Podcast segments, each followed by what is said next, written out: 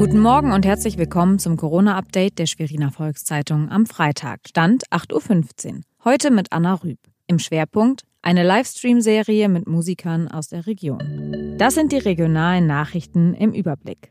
Zur Eindämmung der Corona-Infektion verschärft Mecklenburg-Vorpommern zu Ostern die Reisebeschränkungen. So sind über die Feiertage Ausflüge zu Badeorten an der Küste oder in der Seenplatte auch für Einheimische untersagt. Der Osterspaziergang solle auf das Umfeld des Wohnorts beschränkt bleiben und nur im engsten Familienkreis stattfinden, heißt es. An den Zufahrten zu den Ostseeinseln sowie zu Badeorten werde es verstärkte Verkehrskontrollen geben. Ferienwohnungen dürften nur von ihren Besitzern genutzt werden, wenn diese auch in Mecklenburg-Vorpommern ihren Haupt Hauptwohnsitz haben. Bei Verstößen gegen Beschränkungen gilt künftig ein Bußgeldkatalog. Dieser wurde am Donnerstag erlassen. Die Höhe der Bußgelder reiche bis zu 5000 Euro. Wer den Mindestabstand zu anderen Personen nicht einhält, müsse etwa mit einem Bußgeld von 150 Euro rechnen. Bis Mittwochabend hat die Polizei nach Angaben des Innenministeriums 121 Straftaten im Zusammenhang mit Corona-Verboten registriert.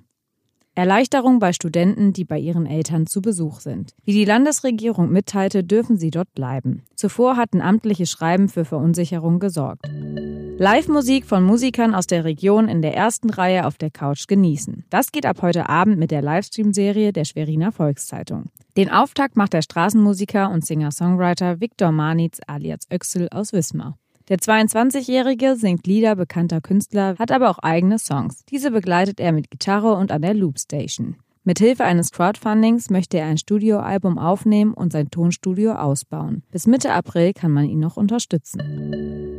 Das war unser tägliches Corona-Update. Eine neue Folge gibt es heute Nachmittag. Weitere Nachrichten und Hintergründe zum Virus gibt es jederzeit auf svz.de-corona.